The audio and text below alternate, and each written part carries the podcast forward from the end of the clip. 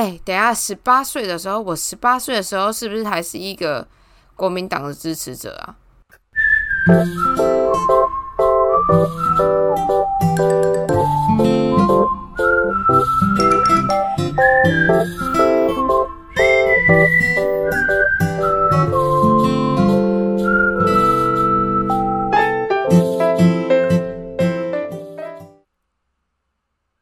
？Hello，大家好，我是超时参与哈哈，我是赛赛，欢迎回到林安泰诊所，欢迎收听好几周新闻回诊单。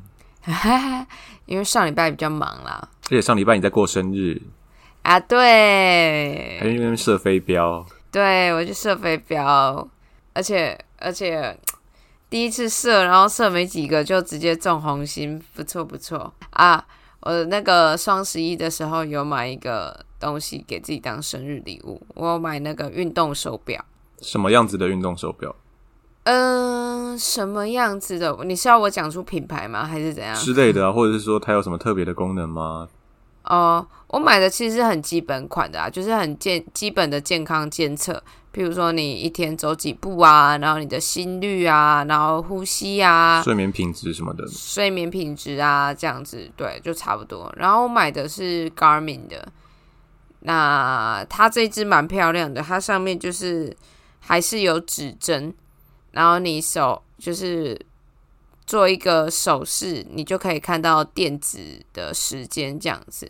我觉得还蛮漂亮，就是你你呃一看过去，你不会觉得这是一个电子手表，你不会觉得它是一个运动手表，它就是一个普通的漂亮手表，对吧？然后基本上我需要的健康监测上面也都有，那它又就是。电量可以撑比较久，因为像 Apple Watch 好像都是一天就是要充电了，那其实还蛮麻烦的。可是我这个可以撑个四天，所以那你花了多少钱？六千块。OK 啊，它有保固吗？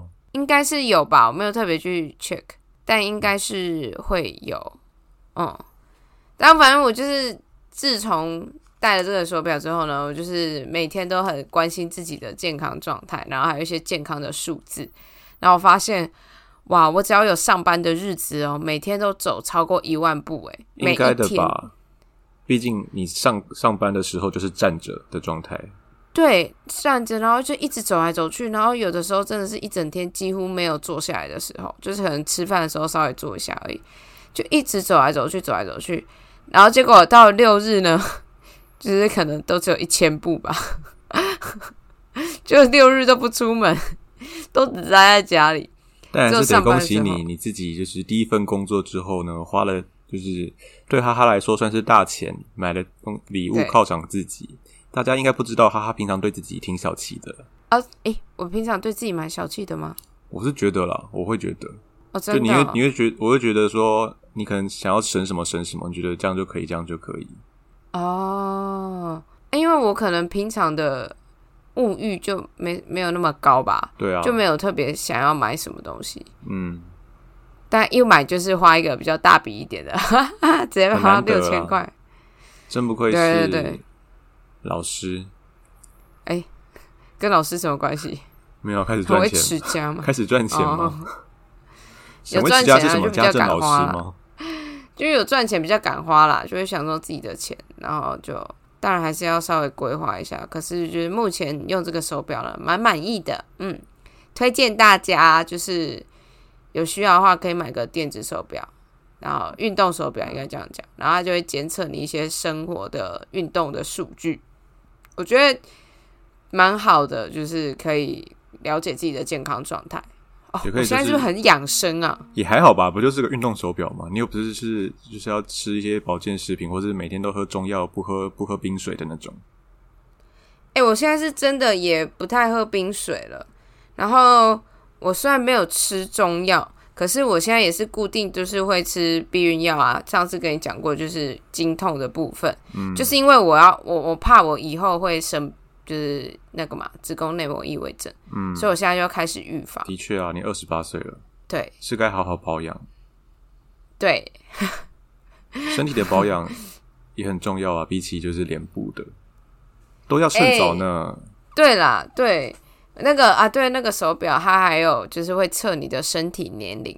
我现在身体年龄还比我实际年龄小，所以二十七，哎，还要再小，twenty five。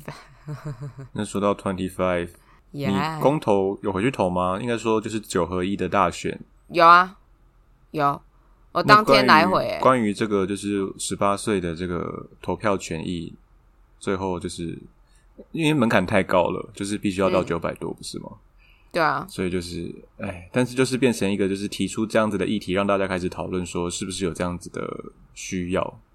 嗯，我其实觉得蛮可惜的啦，就是我觉得今年投票的热度也没有那么高。你是说车票比较好买吗？没有没有没有没有没有，就是你看投那个啊投票率就就没有那么高啊。然后就是公投呃十八岁公投这个议题也没有那么被讨论，就是平常没有看到什么，比如说童文成在分享之类的消息，也没有什么看到。我只有在同游的时候，那个通知大游行的时候有看到人家在宣传，可我那时候也不知道是公投有这个。是后来不知道看什么东西，然后才看到才看到说，哎，有十八岁投票权的这个公投。我是好像到最近就是这个礼拜，I G 不是有那种说说秀出你的十八岁照片，然后就是在挺这个公投，才发现说，哎，好像有这件事。然后郑家纯也有一些拍一些影片，就是去支持这个投票。对，但是相对来说讨论度还是比较低嘛，因为呢，因为你。对我们来说就不干我们的事啊，我们早就过十八岁一段时间啦。就是，可是干他们的事的人没办法投票啊，对啊，由我们。对，但是我的意思是说，对于长辈来说，他们可能会觉得，我不一定是长辈啊，就是可以投票这些人来说，就是啊，我干嘛要为你们争取权益，或者是说就不干我的事，我干嘛那么。积极去做这些事情还是怎样的，所以它相对来说热度就没有那么高啊。反正它有过没过，好像对我都没什么影响啊。但我比较常听到的是说，他们在讨论，因为毕竟你选票就一次领，就会被领到那张公投的那一张嘛。对，所以就是必势必会去投嘛。如果你要去投票的话，但是他们在讨论的说，是不是可能就是十八岁了，真的可以有自己的想法吗？就觉得说，有些人到大学了，还是就是你知道。没有什么自己的那种，他真的知道自己在干嘛吗？或者说真的知道这个议题在怎么样吗？就是觉得他们开始回想以前自己十八岁的时候，真的什么都知道了吗？所以觉得说十八岁会不会不太不太有这样子的想法去投做这样？但我哥三十岁啦，他也不知道自己在干嘛。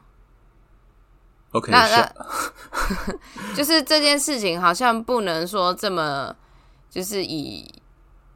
它必须是一个广泛性的嘛？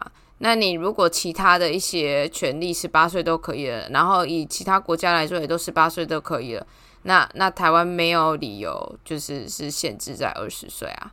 当然有些人觉得说，可能你进大学还是有差，毕竟遇到人比较多，打开你的眼界。但十八岁就可能封闭在高中哦，或者是我们现在回想我们自己十八岁的时候，对在干嘛？啊，就是愤青啊。哎，等下，十八岁的时候，我十八岁的时候是不是还是一个国民党的支持者啊？你十八岁的时候剪了一个很奇怪的头发吧？我们十八岁的时候有那个反服帽了吗？还没啊，我是大一的时候跟你一起去的。哎，完蛋！这样子讲来的话，如果我十八岁有投票权，我会投，我会投民那个国民党。哎，那就是你的决定啊。哇，这样我本来是支持十八岁要有投票权，现在开始有点嗯，所以就有些人就觉得说，他就回看当初的自己，会不会觉得说，现在这样子十八岁真的适合投票吗？嗯，但但我觉得，哇，这样子讲，现在我突然间被被动摇了，可恶！或者是说，你看现在国高中生都在看抖音短影片，对。这样子的，就是文化，就是毕竟就是可能生生长年代不同吧，他们关心的事情可能就可能就是短暂的东西什么的，不知道，因为我现在毕竟没有认识到就是国高中生的，就是亲戚或朋友，但是我还是个人还是投了，就是支持十八岁去投票的，因为我觉得没有什么不能投的。嗯嗯，但我现在想一想，我觉得就是十八十九岁的这个票数。还是有限呐，所以其实他可能对于整个选情的影响没有那么大。那那基于就是公平的这个原则跟理由，然后我还是会觉得说，哦，那十八岁你要开放投。对啊，嗯，虽然我我如果当年的我的话，我可能会投国民党，但你当年看这件事情就是一个对的事情啊。也不代表说现在是错的啦，就是说当时的你就是相信你自己的决定才会去投票啊。哦，当时的我就只是家里跟学校多多少少都有在灌输这样子啊，就是影响吧。对啊，然后后来真的是服贸的时候，整个到大学了，眼界就是接触到不同的人这样子。也不一定哎，就是真的是那一次，我就觉得很荒谬啊。嗯，啊，前面都还会。想办法帮他找理由，但是后面真的是找找不出理由了耶。然后就是被打醒哦，你知道这一次 回家投票，我就当天来回嘛。然后中午大家要一起吃个饭，那我们家就很蓝，然后就在那边讲说，哦，那个民进党啊，然后挤就贼啊，啊，然后底下被票啊什么的，就一直在讲说民进党有多有钱，然后在那边贿选买票。嗯，然后我就很不爽，我觉得他们每次就是为反而反，然后就说哦，民进党这么有钱的话，我就加入民进党好了，我明天就去申请入党啊，这样子我去赚一赚钱呢，啊，不然你们国民党那么可怜，我把民进党的钱赚过来给你。那他们怎么说？他们就尴尬笑啊，他们把你当疯子吧？他们就尴尬笑。就是因为有有一些年纪比较轻一点的长辈啊，这样讲也很微妙，就是叔叔阿姨那个等级的，嗯，他们就是也知道我的想法，然后也知道说啊，反正年纪比较大的那一些，就是会讲这些有的没的，嗯，然后他们就觉得说，哎，我这次的这个方式呢，没有就是跟他们直接吵架，还不错，幽默啦，幽默，顺他们的话讲吧，对啊，就是说，哎，我去赚一点钱再回来啊，不然现在钱这么难赚，说话的艺术。真的 长大了，二十八岁，差一点真的入党了。真的二十八岁，好了，四舍五入三十。赛赛，你也差没几天呢。没关系啊，一起老来等。好了，那我们今天就是来进入今天第一则新闻了吧？呵，那刚刚有讲到说，就是哈哈，就是从福茂就是的那个运动太阳花学运开始，就是关心。政治，或者有开始有自己的想法，这样子嘛？是的。那么在对岸呢？中国这个地方最近就是掀起了一个轩然大波，不晓得大家有没有关注到这个新闻？应该有吧。就是最近，就是中国可能北京啊、上海啊，跟这些大城市就开始发起的这样子的革命，叫做“白纸运动”或是“白纸革命”，英文叫做 “A4 Revolution”。他们就是举起了一张白纸。然后感觉好像说，就是感觉好像什么都没有说，但是又却什么都有说的感觉。那这个起因呢，就是要说到他们十一月二十四号的时候，在新疆省的乌鲁木齐市里面的一个小区，有一栋就是呃高楼层的住宅呢，在十五楼的那边发生了火警。那央视的官媒他们就讲说，那个起火的原因是因为延长线走火。那造成了十死九伤的这样子的火灾，可是，在之后呢，许多的中国网友就是在社交平台上面就贴出了一些照片啊，跟一些就是影片，讲说是因为社区严格执行这个清零的这个封锁跟控制，所以有住户呢，因为他们门已经被人家就是锁上了，就是被这种防控人员锁上，他们就没办法逃生，所以那些影片。你可以听得到，就是他们一直在讲说“开门，开门”，而不是说“救火”或“救我”，是说“开门，开门”，很大声在那边喊。那这样子的话，就是因为住户的门被锁上了，那消防车其实要到的话也很难以进入，因为就是这个清零的政策，所以就是很难进入去救援了，所以才发生这样子的憾事。那死伤的人数呢，就是远远超于就是官方讲的，就是个十死九伤。那因为死者呢，更包含很多的儿童，因为毕竟是住户大楼，嗯，所以这样子，你可以在社交平台上就看到很多这样子的相关的一些影片或照片传出来，那掀起这样子的网络上的讨论。那在隔天，就是二十五号的时候，那个乌鲁木齐市的政府呢召开记者会，就讲说，因为小区的所在的地方呢，它的那些街道跟那些就是社区，因为那个现场的防消防人员啊，就是反复去确认，就是是不是有那些捆绑的问题，但是其实根本不存在那些铁丝捆绑的问题，全部都是子虚乌有。照片都是移那个移花接木、恶意拼接的。那官员就强调说，这个小区已经在十二日的时候呢，由高风险的地区降为低风险的地区，所以他二十日的时候就可以，就是住户就可以下楼出户，然后在小区活动，所以根本就根本就没有这种什么把人锁在里面的这样子的状况。嗯，那这个消防队的队长就是乌鲁木齐的消防队。的队长就讲说，不是因为这样子的风控造成这个消防车难以救援，是因为道路两旁停放大量私家车的关系，所以他们才难以进入小区去救火。那目前的话，乌鲁木齐市自从八月十号开始封城，已经超过了一百天了。那是目前中国呢封城，就是防疫封控时间最长的城市之一。之一的话，就是必是一直还有还有其他城市了。嗯，那目前他们四百万的市民，就是还是先就是受限于这样子严格的防疫控管嘛，没办法行动自由。那市民又对就是中国政府说法就是非常的不买账，因为就是毕竟有一些照片跟一些影片可以做佐证，所以他们就开始展开了这些零星的抗争啊，然后也有就是示威民众开始去上街游行。然后才演变了现在这样子的白纸革命，大概是这样子的一个起因。我一开始会注意到这个，是因为以前在欧洲的时候，有一些还不错的中国朋友，然后他们的 IG 有在分享这样子，然后稍微去看一下，就觉得哎，怎么会这么荒谬？那他们也是对这样子的情况感到很不满吗？对，呃，会通常。我我国外交到的中国朋友，就是会继续保持联络的，就是想法比较接近的了啦。嗯，对对对对对。那那因为我记得以前在呃前一阵子上海封的很夸张的时候，也是有就是说因为封起来，然后可能就医啊，就是延误就医啊之类的的的事情也是有。然后我。我我我这样子想，只是觉得说乌鲁木齐它这个只是一个算导火线吧，就基本上主要是大家真的被封到已经受不了了，然后又觉得政府的说法反反复复，他们真的没有一个可以依从的的东西。对，那真的受不了了，就是真的受不了了。那乌鲁木齐这个事件，它就只是一个导火线，嗯。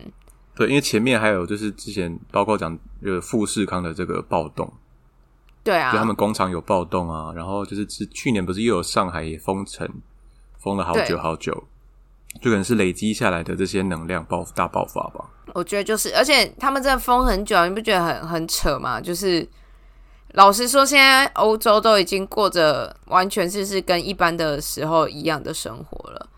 对啊，然后台台湾也二十二月一号就要。解口罩，对，户外解口罩嘛，但是那个室内还是要戴。但就是大家都一直在解，然后中国还是一直在封。那这个封不只是影响到说你的身心，它还有对于经济状况一定都会有影响。嗯，那那你要人就是一直被关着，然后又没钱，他他真的没有办法撑那么久啊。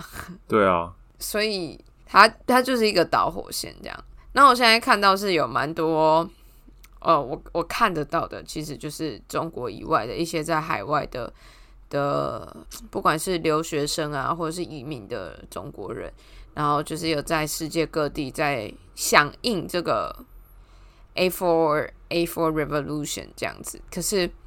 不晓得可以撑多久，我希望可以撑越久越好。对，因为就是他们据说是是从六四以来最大规模的这样子的革命运动。嗯，六四以来那也是真的很久。对，这个是六四以来首见，因为毕竟他们从六四之后就没有再这样子的大规模的嘛。因为毕竟六四之后大家都看到都是你知道政府就镇压，对镇压，然后就是大规模的，就是嗯积极的行动，就是对人民的掌控这样子。嗯，那目前的话呢，收到的看到的消息都是讲，就是各国都是非常的挺这样子的革命吧，就是呼吁中国政府说要正视这这这个事情啊，要倾听民心啊之类的。境外势力来了，对对对，但是他们目前还没有实际上就是去做什么事抵制中国，没有，就是只是这样子，就是呼吁，就是透过他们外交部呼吁啊，台湾也是透过外交部呼吁，国民党也是说，哎，呼吁一下，就是中国要倾听这样子的，就就连他们的江启臣先生呢，也在脸书上换了这一张白纸当做大头贴来响应这个白纸革命。但是，就是有一位，有一位人士呢，就是非常不看好这样子的运动。他就是艾未未。哦，那个那个艺术家，对他算是流亡的艺术家吧。他就是美籍中国裔的呃这个艺术家哦。那他也是呃被中国封杀的一个中国人了。那他就是有媒体去采访他说，对于这个活动有什么看法？那他觉得抗议活动呢不太可能继续持续下去，因为不仅是这样子，中国的安全部门会镇压发生的人，那也因为示威者本身呢缺乏组织跟领导人，所以他觉得说他们没有明确的政治的诉求，所以只要政府把他们逮捕就可以了。嗯，只要政府出动人力，就是去将他们制服，这件事情就结束了。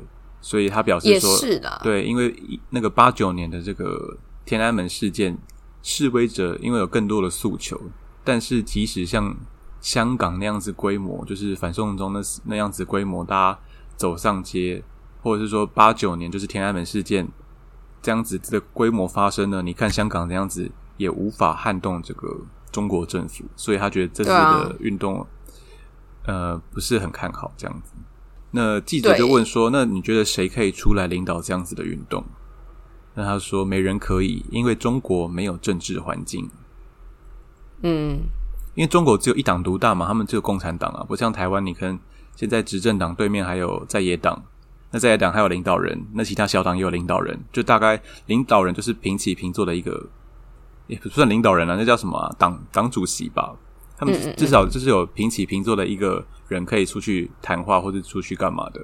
那中国呢？就是最高领导人就是习近平啊。习近平跟习近平平视的有谁？没有人了。没有。跟共产党平视的有谁？没有了。所以他们没有任何的，就是政治环境让他们去做这样子的运用。所以他们可能就是也不知道，呃，他们要怎么样去集结他们的组织跟领导人，谁要出来当？嗯。对啊，而且目前这样子的西方国家都是有说有支持，就是人民在中国和平抗议的权利嘛。但是因为这些国家呢，艾未未说他们考量的是自己的经济，而不是人权，所以在跟中国打交道的时候呢，每个政府的优先考量就是要获得一些经济影响力，因为他们想也想生存嘛。毕竟就是你没有钱，你怎么活？但是他们这样做呢，就是丧失了这个捍卫自由的。民主的这样子的信誉，很让人这是这是蛮实际的，所以因为目前大家国家都是呼吁而已啦，还没有正式的行动了，可能也不会吧，我猜猜，不会啊，嗯啊，但你还是要做做样子啊，所以我才会说，就是希望能撑多久可以撑多久啊，但 真的，你你看，像香港规模那么大的，都都无声无息了，就这样消失了。那你你又要怎么样把这些散落在中国各地的群众聚集在一起呢？香港消失吗？我说他的这个议题啊，他就这样子被他们就暂缓了。对啊，就暂缓了，但也没有说继续或什么，就是暂缓。对啊，然后那个，但我就是虽然说前面这样讲感觉比较悲观，可是呢，现在来讲一个神秘学，请说。对，我最近就是看到我朋友分享的，就是中国有一个东西叫做推背图。那什么？推背图呢？就是推东西的推，然后背就是人的背，嗯，然后图片的图，这样子。然后它这个东西呢，它号称就是古今第一奇书，它是一本预言，就是中华文化或是中国两三千年的未来的一本书。它是唐朝传说了，是唐朝的时候有两位著名的这个天象学家李淳风跟袁天罡他们编制的。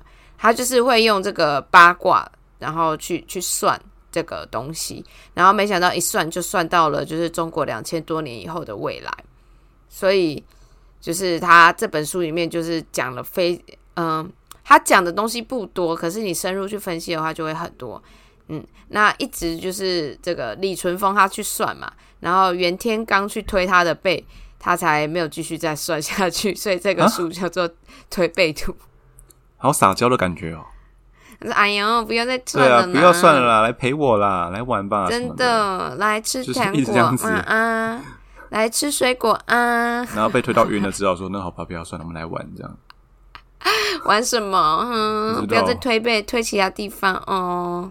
跷跷板吧。但反正就是这个推背图，然后它基本上就是里面有很多，呃，它被当成是有点像预言书这样子。那里面有讲了很多东西，但是呃，真的就是要看人家怎么去解析啦。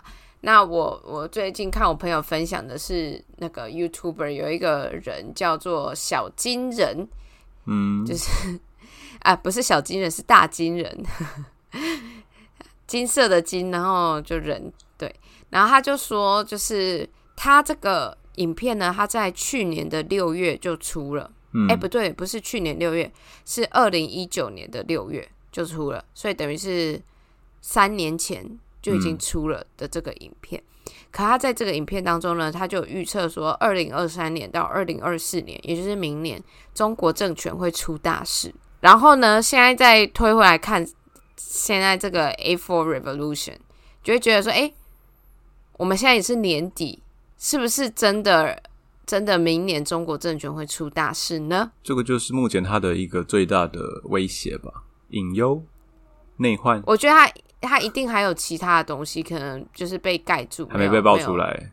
对对对，但但这个也会就是其中一个隐忧，这样我觉得蛮有趣的。就是大家如果有兴趣的话，可以自己去。找这个大金人的这个推背图去研究，去看他的分析。但网络上有很多不同的版本，不同的分析，就是光推背图也很多个版本，然后人家怎么分析也都是不一样。可是目前就是我朋友分享的这个大金人，我觉得讲的蛮有趣的。这个老高都不敢讲，嗯，这个老高都不敢讲，老高怎么敢讲？那看马云姐敢不敢讲？哎，可是我我那一天看人家说，就是老高其实有说过，他正职的薪水赚的比 YouTube 多。哎，他不是搞 IT 的吗？对，他金融。对啊，是啊，金融顾问还是什么的，所以就是 YouTube 真的是赚算兴趣的。然后他老婆都在买房地产嘞。对啊，就总之就是祝福中国，那就是希望他们可以平安。对了，希望希望被抓走的人都可以顺利的回家，然后都可以没有什么身体都可以健健康康。嗯，好的。嗯，下一则新闻。好，下一则新闻是有一点点时间的新闻，但我们还是可以来聊一下，因为之前没有讲到《萤火虫之墓》这部电影，你有看过吗？一首，一首，你有看过？他就是有讲那个讲到一些关于战争的东西嘛，然后主要是讲那个兄妹之间的这个情情谊，家人之间的这个羁绊。那在《萤火虫之墓》里面呢，就有一个水果糖就很有名，它叫做浊酒间水果糖，它是那种铁盒子装的。我们应该小时候都有吃过，只是我们吃我们吃的不是浊酒间，我们吃的是生勇的吧。就是什么黄色包装的，对对对对对，上面黄色，下面红色，那个配色其实蛮像小熊维尼的之类的。对，啊我们平常小时候吃的是生勇的，但都就是那种铁盒装的这个水果糖。那在那个萤火虫之墓里面的这个牌子是那个桌酒间的水果糖。嗯，那最近这个消息就是呢，在二零二二年今年的十一月九号，左九间治国株式会社宣布，因为受到疫情的影响，导致生产成本攀升，还有劳工短缺，所以呢，他们要停产这个佐久间市水果糖，然后会在明年初正式歇业，结束他们长达一百一十四年的百年企业。所以他是不只是。把这个生产线砍掉，是整个这公司要收掉。对，对。但是它最有名的就是这个水果糖。呃呃，我我后面来解释一下，就是呢，这个左九间治国株式会社呢，他们做的是左九间市水果糖，可是呢，同时他们有另外一个双胞胎水果糖，叫做左九间水果糖。差一个市，对，那这个左九间水果糖呢，它会继续贩卖，可是左九间市水果糖就停售了。那为什么会这样子呢？好，这个要停售的左九间市水果糖，它是 红色，我真的快疯我怕你们搞不懂啊。就是要停售的这个，它是红色的包装，然后另外一个会继续卖的是绿色的包装。那为什么他们是相似的东西，然后相似的包装，然后就是是有不同的两间公司呢？然后名字又那么像？原因就是因为呢，最一开始这个水果糖，它是呃日本的一个点心制造商，叫做佐久间。哦，这个听了很多次了。左九间这个人呢，他就是为了要做出不输给外国的这种糖果，他就是去开发，然后最后做出了这种就算是在呃炎热的天气里面呢，也不会融化的这种水果糖。那他这个水果糖的制作方法呢，他就是命名为左九间式制法，然后还有申请注册专利。那那后来之后，就是呃，他开始在贩卖这个水果糖，嗯。那经过这个萤火虫之墓呢，这个糖果就开始变得很红，但也是因为这个战争的关系呢。那因为战争期间，就是呃，你你原物料的取得都很困难啊，然后又又会被炮打，所以就是那时候这个公司呢，它在东京的总公司。然后大阪、满洲的工厂呢，都被就是被炸毁、被烧毁了。嗯，然后最后就是各种资源都缺乏的状况下，他们就是呃关掉了，觉得他们没办法继续工那制作糖果，不能继续营业。那战争过后呢，这原本的这个原公司佐久间治国。他就是有透过一个企业家的帮助，就是东山再起，又重新开始做糖果，然后卖糖果。可是呢，在这个原本的这间公司东山再起的前一年，这个前社长的儿子自己在东京也已经开了一个左九间治国，那商标不会撞名？呃。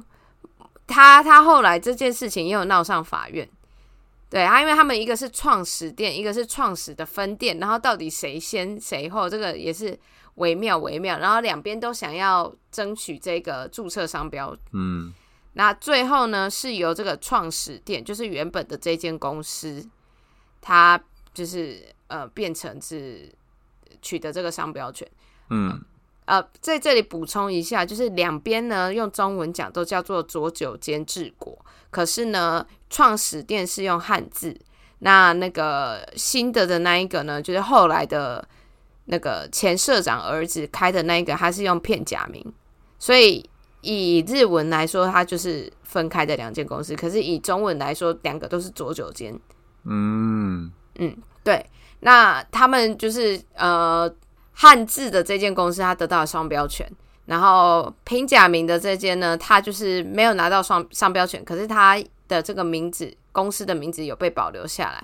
然后最后他们两个就是想说啊，本是同根生，所以两边就是协议，各各自退让一步，然后他们就是变成说，有点像是两边共同持有这个商标权。对，然后所以他们就有分说是红色跟绿色嘛，因为它是不同公司制作的。但是他们制作的那个手法是基本上是一样的，都是那个有注册商标的那个做法，所以味道也都一样。味道其实不一样。呃，原本的那一间公司呢，呃，汉字的那一间公司，它的口味是有葡萄跟巧克力，然后其他的还有一些水果的，那个是一样的。嗯，然后片假名的那间公司呢，就是没有葡萄跟巧克力，但是他们也有李子跟哈密瓜。然后他们就是还有那个外包装不一样。对，然后就是后续呢，就是这个汉字的这间公司呢，他们就是一直专注在这个水果糖的制造，他们就是一直在钻研这件事情。但是这个片假名公司呢，它就是有一直去开发新的商品，像是一些巧克力糖啊，然后后来又有跟一些动漫的合合作，就是用一些联名商品，所以他们的公司的发展其实是。不只是水果糖的，就算没有水果糖这条线，它都还是可以活的。可是原本的这个汉字的这个左九间呢，它就是只有做水果糖。那现在呢，要歇业的就是汉字的这一间。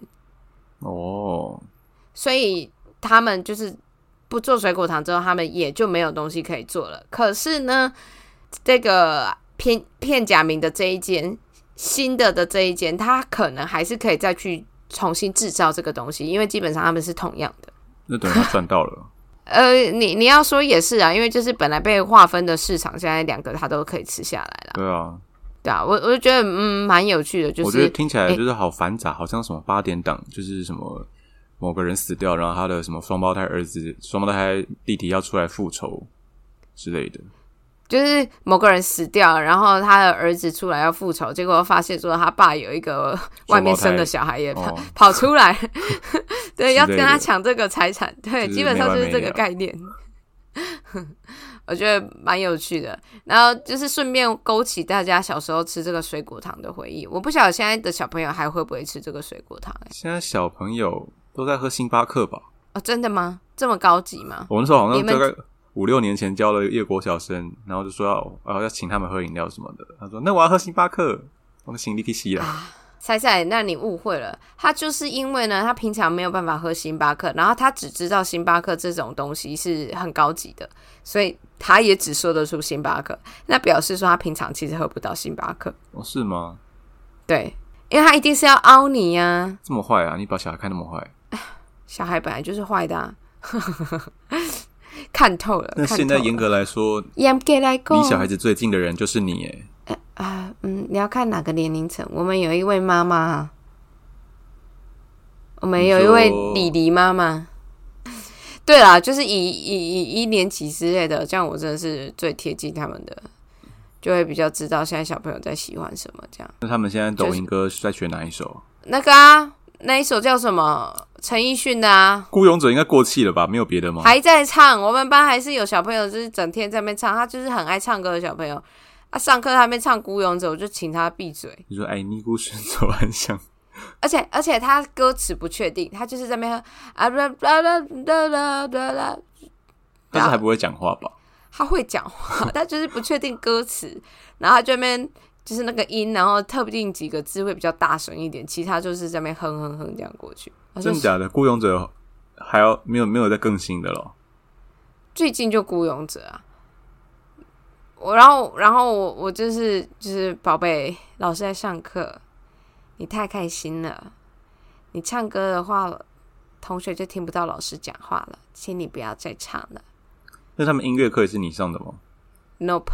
他们音乐课有音乐老师，那老师会弹《雇佣者》，大家大家合唱吗？不会，不会，不会，不会，不会。我们的音乐课大部分都是英文的，英文的那种儿歌。哦，什么 Rain Rain Go Away Come Again Another Day 之类的，或是什么 Roll Roll Roll Your Boat Gently Down the Street Stream。那最近不是应该唱就是圣诞节相关的歌吗？Mary。Now last Christmas I gave you my ass. I give you my ass, but the very next day you fuck my best friend. Wow! This year I fucking your dad. I'm also fucking your cousin. 哇哦！我好像有看到这个那个影片哎。对啊，是你传给我的吗？Cardi B，完美暴富哎！哇哦！ 我们应该之后也是会唱圣诞歌，啊，但因为我们学校不过节的，因为就是大家的宗教信仰什么都不太一样，所以我们不会在学校过节。但是，呃，如果那个老师想要带一些过节的元素呢，还是可以带，只是说不会有全校性的这种活动。嗯，好了，那期待不知道大家就是十二月开始之后呢，室外不戴口罩了，大家会不会长得跟想象中的不一样呢？我总算可以比较常看到我们家小朋友的脸了。他会，他跟你打招呼，老师好。他说你好，你看到他说这是谁？对呀，他们这里上游泳课哦，每个人都戴泳帽，然后又戴泳镜，完全认不出来是谁，连发型这个特征完全都没了。我说你们这个以他的点认人。我说你们每个人都跟外星人一样，老师真的认不出来了。后来就是靠那个啊泳帽、泳镜的那个特色，还有泳衣去认哦，真的很难。不会，你们学校也要求说泳衣要缝就是学号吧？没有，没有，没有，没有，没有，没有，没有，没有，没有这件事情，就简单多了。没有，他们泳衣都是各自很奇花的哦，很厉害的。我这辈子没有看过这么多泳衣的款式。好了，那就祝福大家十二月快乐。真的，然后希望呢，这个 A for Revolution 呢会有一个好的结果，然后大家都可以平平安安、健健康康。好啦，收听林安泰，一起 Every Time，拜拜，拜拜。